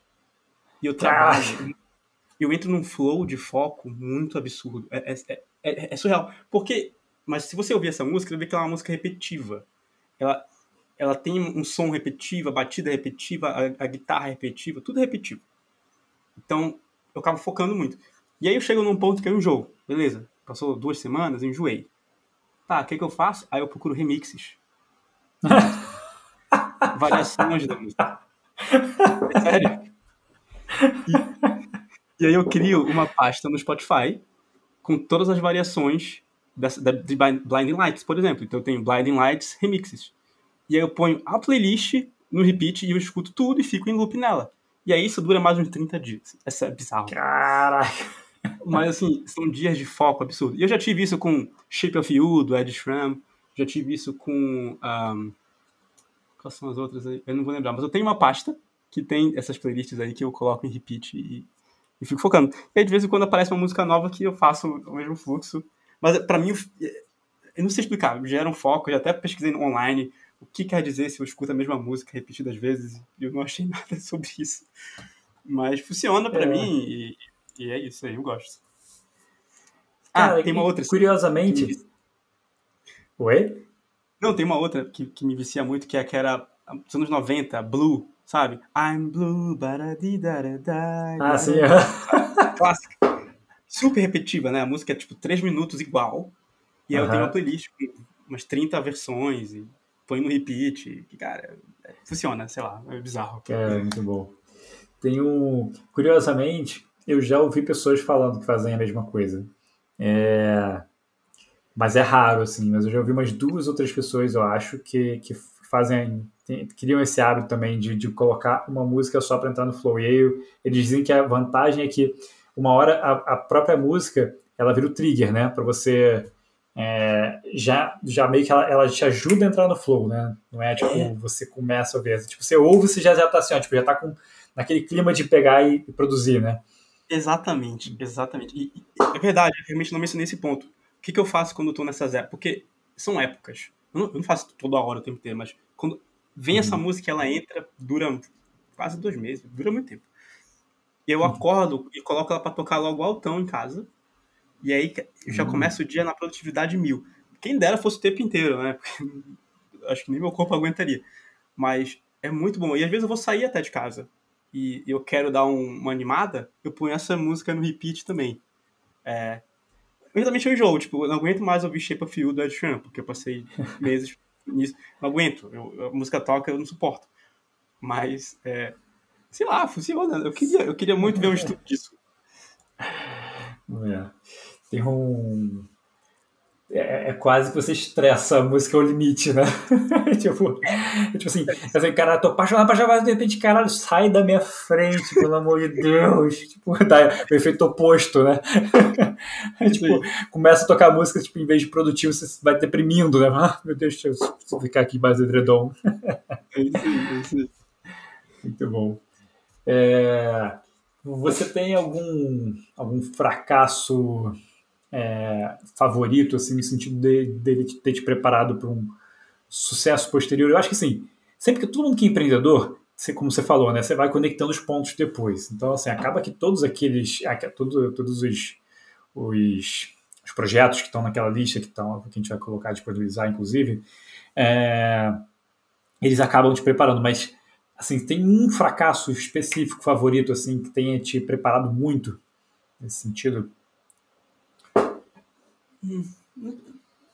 Realmente, eu não tenho, não tenho um fracasso favorito, um fracasso único.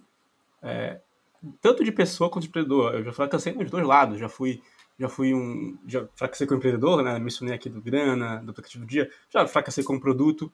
Eu fiz vários experimentos que deram super errado, várias apostas que deram super errado. É, fracassei como namorado, né? Quem nunca? Então acho que assim, eu acho que. Quem nunca? É, a vida é feita disso. E, e infelizmente, a, maioria das vezes você só aprende fracassando e errando, né? Seria ótimo aprender tudo lendo da vida dos outros. Mas, assim, não tem nada que me marcou muito. É, tem um aprendizado bem técnico que foi no vídeo real. Eu, eu, eu fiz tudo bonito, assim, tipo, puxei a liderança para conseguir um apoio para um projeto, eu consegui, eu consegui é, alocação de cinco engenheiros só para aquilo, e eu me mantive nos meus outros times, então comecei a ter três times, aí dava mais 15 pessoas.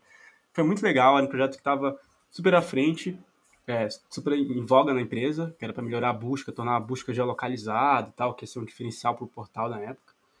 Mas eu acabei envezando o time técnico da solução que devia ser feita.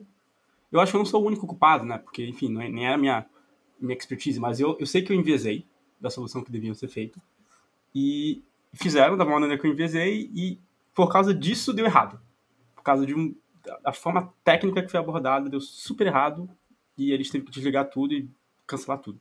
Então talvez se eu não tivesse enviesado. Então muitas vezes você está bem intencionado, super indo para frente, conseguindo o que você quer, mas e aí volta na, na paixão da ideia, né? Me apaixonei pela, pela solução técnica, não foi nem pelo output do produto, pela solução técnica. E aí eu ferrei tudo. Então, eu acho que acaba esse aprendizado pode ser para empreendedores também. Você quer às vezes atacar um novo segmento, lançar um novo produto e tal, mas se você tem pessoas competentes que podem fazer isso bem, é, evita enviesar elas assim e tenta e tenta perceber se você está gerando esse viés que eu acho que matou esse projeto, eles poderiam ter conseguido foi, foi, um negócio bem técnico, assim, resolveu integrar com uma que não era para ter integrado e não dá para voltar atrás, enfim, deu, deu errado. Não. Boa. É, essa é, é uma boa dica mesmo, porque de fato acho que muita gente comete esse erro assim, de acabar tentando vender tanto a sua visão que você deixa de ouvir os outros, né? Você deixa de ouvir. É. É. Eu, eu, lembro que tinha gente falando, cara, mas vai dar problema por isso, por isso, por isso. Mas aí tinha tanta gente comprada comigo que a pessoa nem foi ouvida. E eu também falei, ah, vamos ver depois, sabe? Tipo, o cara tava certo. É, bom, foi, foi foda. É, nos últimos cinco anos, é, você tem alguma nova crença, comportamento, hábito que tenha melhorado sua vida?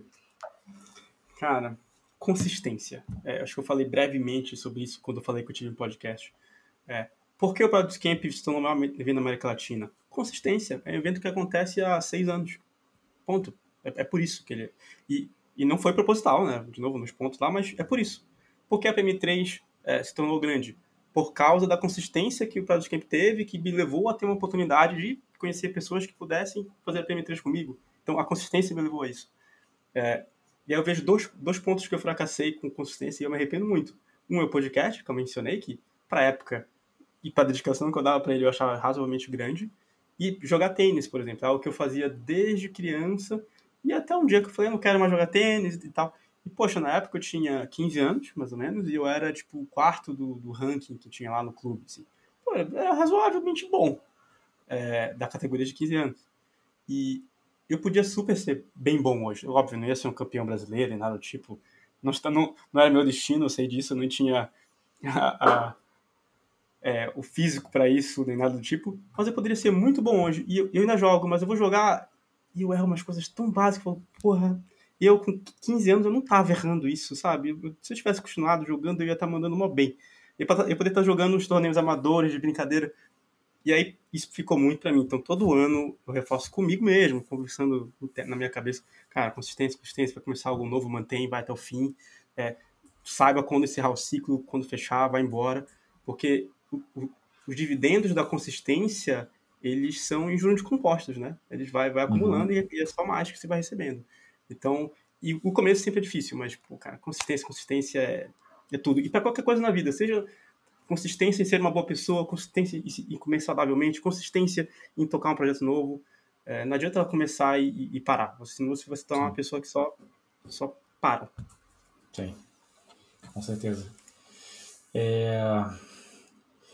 E quando você está se sentindo sobrecarregado, desfocado, ou assim, sente que você está ali de repente perdendo um pouco da consistência, por exemplo, né? É, que no final é isso, quando você começa a desfocar isso, né? você começa a, a, a, de repente ou perder ali um pouco do gás, ou então olhar para outras coisas e começa a desviar um pouco da atenção, da energia. É, o que, que, que você faz quando você está passando por essas situações? É, é, é uma boa pergunta, assim. É, é, é, é, é até contra-intuitivo dizer isso, mas o que, que eu faço? Estou olhando em retrospecto aqui, mas o que, que eu faço? Não, não tem um processo bem definido, mas eu uhum. geralmente largo tudo, tipo, cansei. Não dá, falou, tchau. Não, obviamente não de maneira rude, mas eu, pô, hands off, tô fora. E eu vou dormir mais cedo, vou, vou fazer alguma coisa diferente no final de semana, ou, ou, durante a semana, se der, vou fazer alguma coisa diferente. Qualquer coisa diferente, vou no rodízio de sushi, sabe? Não interessa. Vou fazer um negócio diferente, vou maratonar uma série. E vou ser um, nos termos não tão bons assim, vou ser um completo inútil. E é isso que eu vou fazer, sabe? É, vou fazer um churrasco com um amigo, não sei. Mas a ideia é que eu vou fazer, eu vou fazer coisas que vão limpar a minha mente. E eu não vou pensar nessa. em tanta coisa que eu tenho para resolver. E quando eu volto, e esse processo pode durar dois, três dias, tá? Não é muito tempo, não. No final de semana, às vezes resolve, um feriado e tal. Quando eu volto, eu já tô tranquilo, eu consigo priorizar. E eu consigo saber, pô, isso aqui não vou fazer, isso aqui não vou, isso depois, isso aqui, e o foco é isso aqui agora. Eu ponho minha playlistzinha lá, brincadeira, eu coloco a minha música pra ouvir e vou embora, sabe? Então, não adianta você querer, se você tá sobrecarregado, cansado e quer resolver isso agora, tentar. Não adianta, cara, vai descansar, sai, desliga. É, é. Tira a notificação do, do WhatsApp e vai pro final, pro final de semana, no feriado, e faz alguma coisa. Vai pra praia, faz alguma coisa diferente, sabe? Pra mim funciona Sim. bem. É, e aí eu consigo voltar meio que sabendo priorizar, sem ter aquela neblina de tanta possibilidade para fazer. Funciona. Boa. É, é uma boa dica. Excelente mesmo, porque é isso, de vez em quando você tem que dar uma. tem que mudar os ares. É, nem sempre você vai encontrar a solução só esmiuçando ali, né, cara? Não tem jeito, você tem que dar, dar um tempo para ter uma clareza mental. É isso, é, destravar. Eu, eu falo, tem uns desenvolvedores de softwares que eu converso e eles falam a mesma coisa. Eles falam, cara, às vezes eu passo, tipo, três horas resolvendo um problema, não consigo resolver. E aí eu vou pra sala jogar Playstation. jogo meia hora de Playstation. No meio do jogo eu resolvi o problema. Ele nem tá pensando nisso, mas o subconsciente Sim. dele. E aí ele voltou e, puf, resolveu. E é a mesma coisa. É, esse meu processo é quase a mesma coisa, só que não é, tão, não é meia hora, é um pouco mais demorado, mas funciona. Muito bom. É, cara, o que, que, te causa ansiedade hoje em dia e como que você, você lida com ela? Essa pergunta, assim, é, é, bem legal. Primeiro porque pouca gente fala da, de ansiedade de maneira séria. Né? As pessoas geralmente falam não tô de ironia ou de brincadeira, ah, para com isso, você é muito ansioso, hahaha. Pô, mas ansiedade às vezes é uma parada séria. Sim. E já me, já me pegou algumas vezes, assim. É, eu eu tô, parei de tomar Lexapro, né, um ansiolítico, há uns 20 dias. Eu tomei durante uns dois anos e meio. Eu tomei durante muito tempo. Caramba. É, e eu parei recentemente, estou bem e tal, funcionando bem. Mas é engraçado que eu olho em retrospecto desde criança. E minha mãe que falou isso eu lembrei. Eu tinha muita crise de asma, muita, muito mesmo. E várias das minhas crises de asma eram por ansiedade. Então, vamos supor, meu aniversário fosse ser daqui a um mês. Daqui a um mês, eu já estava ansioso, cara. Já estava ansioso, Caramba. já tinha crise asmática, tinha que ser internado, ficava doente. E isso acontecia com vários eventos na minha vida. Não era só aniversário, era uma viagem, alguma coisa vai acontecer. Então, se fui sim uma pessoa talvez mais ansiosa que, que o resto das outras pessoas, porque todo mundo é um pouco.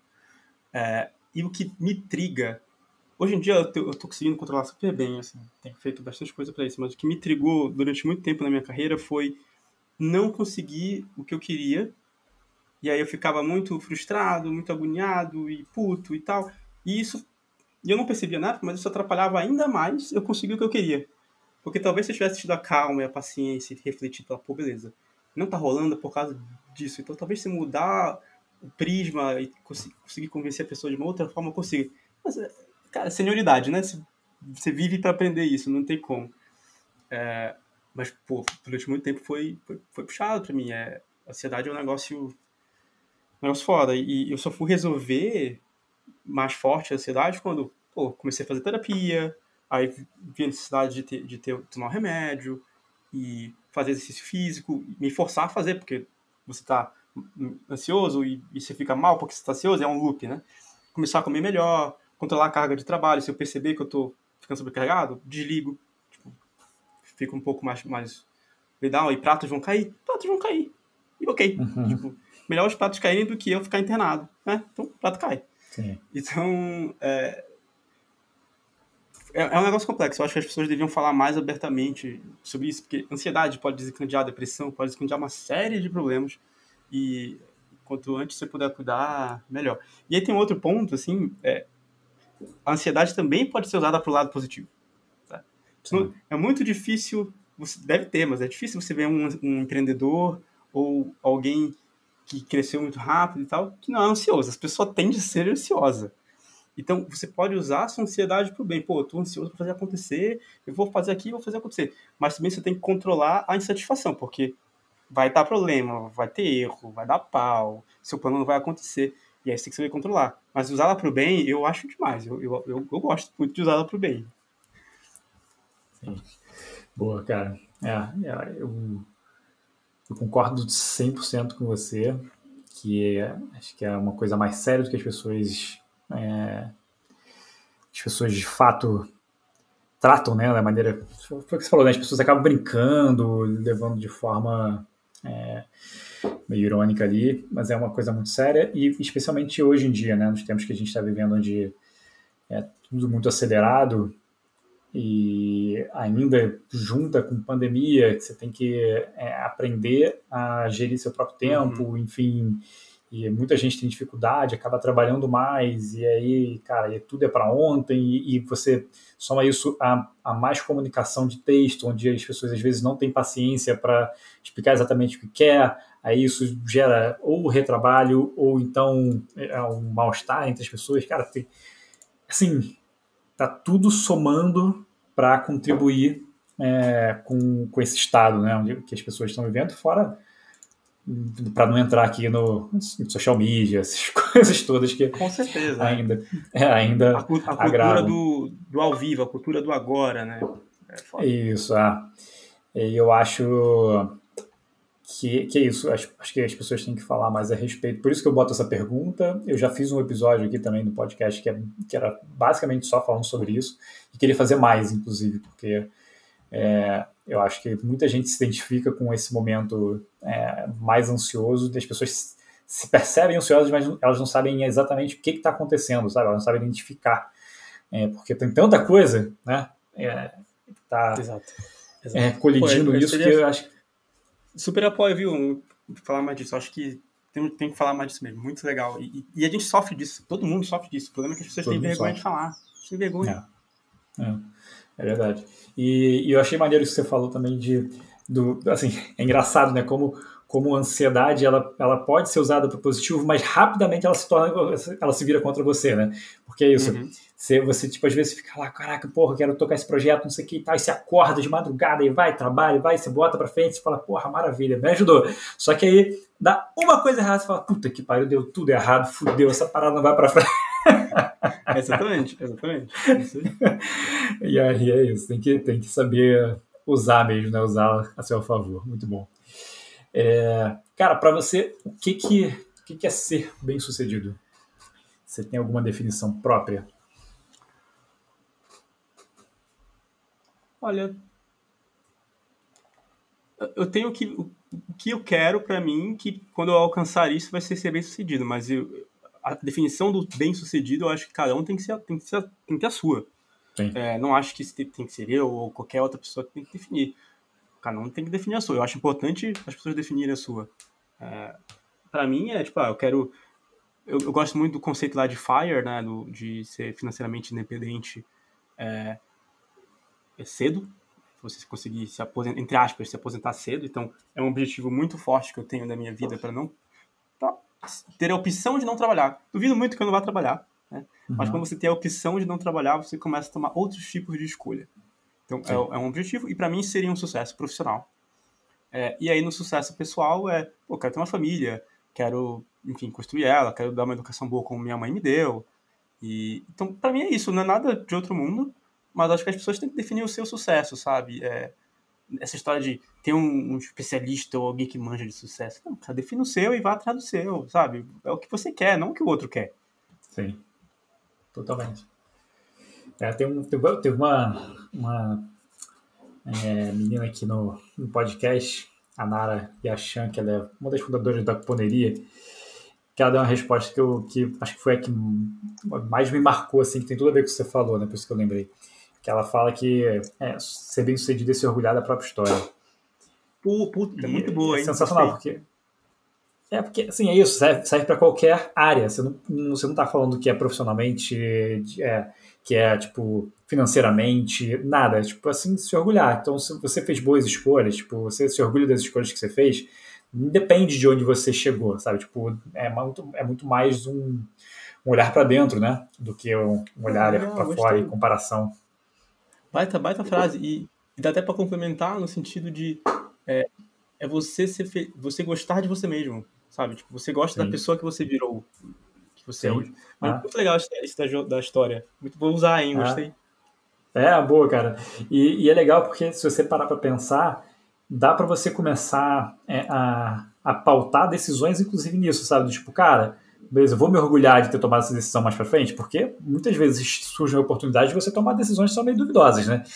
É, todo mundo ter, é, acaba esbarrando com, essas, com esses momentos de, de, definição assim que você fala, cara, tá beleza, eu posso ir por aqui, que é um caminho meio, né, assim, talvez não tão ético ou qualquer coisa, ou posso magoar tal pessoa, ou posso fazer isso.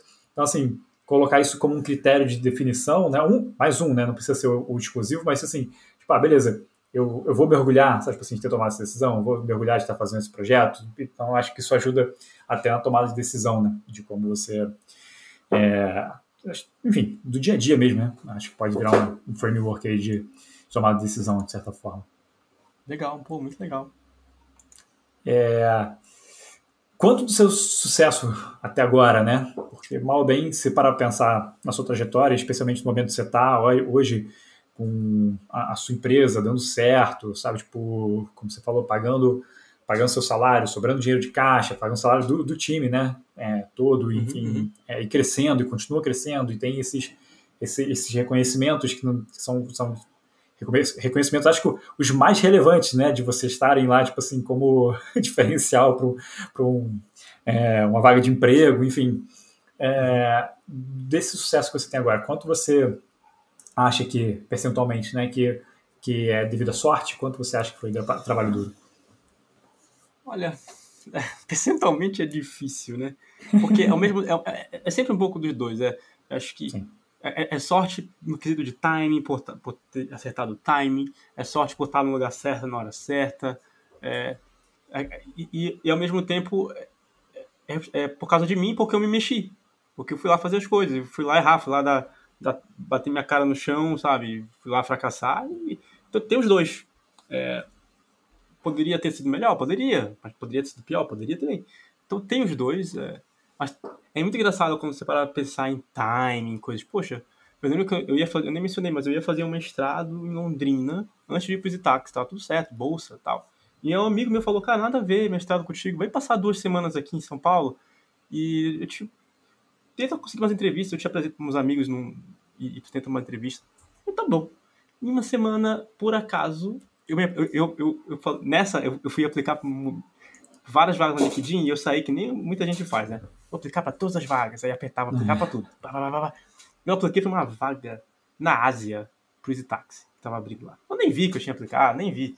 E alguém, por um grande acaso de timing, viu, achou que eu tinha aplicado errado, me indicou para a área de produto. E eu não era de produto, eu não tinha nenhuma carreira em produto. Me indicou para área de produto São Paulo.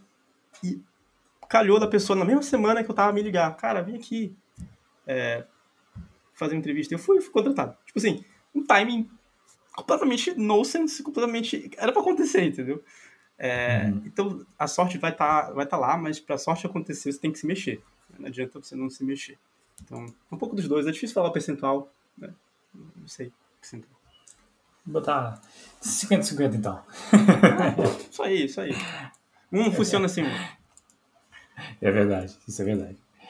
É, você, se você pudesse falar com o seu eu, eu, eu, boto na pergunta né, de 10 a 15 anos atrás, que eu acho que é um, é um, é um longo ciclo assim, que faz a gente consegue olhar para trás e entender um pouco melhor é, os passos errados, né? Mas você pode se posicionar em qualquer lugar da sua timeline, né? Não tem, não tem muita regra, né? É, mas, especialmente, do que você diria para o seu eu ter mais calma? Olha, um, é... É clichê pra cacete a minha resposta pra isso. É, mas é que eu tive muitos altos e baixos, assim como todo mundo tem. É, tanto no lado pessoal quanto profissional, mas basicamente era, cara, tudo vai dar certo, é, até, as coisas até as coisas ruins vão acontecer para te ajudar no futuro, sabe? Uhum. É, e aí, a gente falou muito de conexão de pontos, né, hoje aqui, então tudo vai se conectar lá na frente, tudo vai fazer sentido, então relaxa e faz tua parte. É, é isso que eu diria, relaxa e faz tua parte, porque vai acontecer porque tem que acontecer. É, por exemplo, quanto, é, eu lembro que para me mudar para São Paulo, eu tinha uma namorada na época, a gente tinha acabado de terminar, e eu falei, ah, já que a gente terminou, então eu vou me mudar. E aí eu vim fazer essa, essa, essa, esse tempo de entrevistas em São Paulo justamente por isso, porque talvez se a gente tivesse terminado, talvez eu estivesse lá. Eu estava muito triste na época, mas isso fez, foi um fator para fazer me mexer. Então, até as coisas ruins podem te levar a caminhos bons. Acho que você tem que ter, óbvio, também a cabeça, é, a mentalidade positiva para fazer isso acontecer, mas é tudo vai se conectar, tudo vai dar certo, positivo, relaxa, faz essa parte, seria o meu, meu recado. Show. Cara, brigadaço por ter topado participar. Antes da gente Legal. fechar aqui, eu queria só pedir para você falar é, onde as pessoas podem te encontrar, ou qual é o melhor né, é, lugar para as pessoas falarem com você, é, quais são as redes sociais, enfim. É, Olha, dizer. Eu, eu, eu, uso as três principais, como LinkedIn, Instagram e Twitter, mas eu abordo de assuntos diferentes em cada uma. Então, dependendo do que você quer falar comigo, você vai um e vai outro. LinkedIn eu posto mais de produto, de negócio e tal. No Twitter eu falo mais de investimento. É, apesar de falar também de negócio, também de produto. Meu Instagram é fanfarrice. Eu posto lá sacaneando a galera que, que posta hashtag tá pago. É, enfim, é, eu posto de tudo. Meu Instagram tem de tudo. Então, pode escolher uma das três, o que você tiver mais afinidade aí para conversar e a gente troca uma ideia. Maravilha, cara. Obrigadão, por, cara, pelo seu tempo. Valeu, Henrique. Vamos aí, ficamos 90 minutos. Brigadaço mesmo, viu? Obrigado, foi legal. É bacana bater um papo sobre coisas diferentes. Hey pessoal, vou ficando por aqui. Só lembrando que no nosso site você encontra as notas, links importantes e transcrições desse e de todos os outros episódios. Basta acessar o i.digital calma. E também, se quiser interagir comigo ou saber mais sobre a agência, os links para as redes sociais vão estar tá aqui na descrição desse episódio. Então, muito obrigado pela audiência e até o próximo episódio do Calma.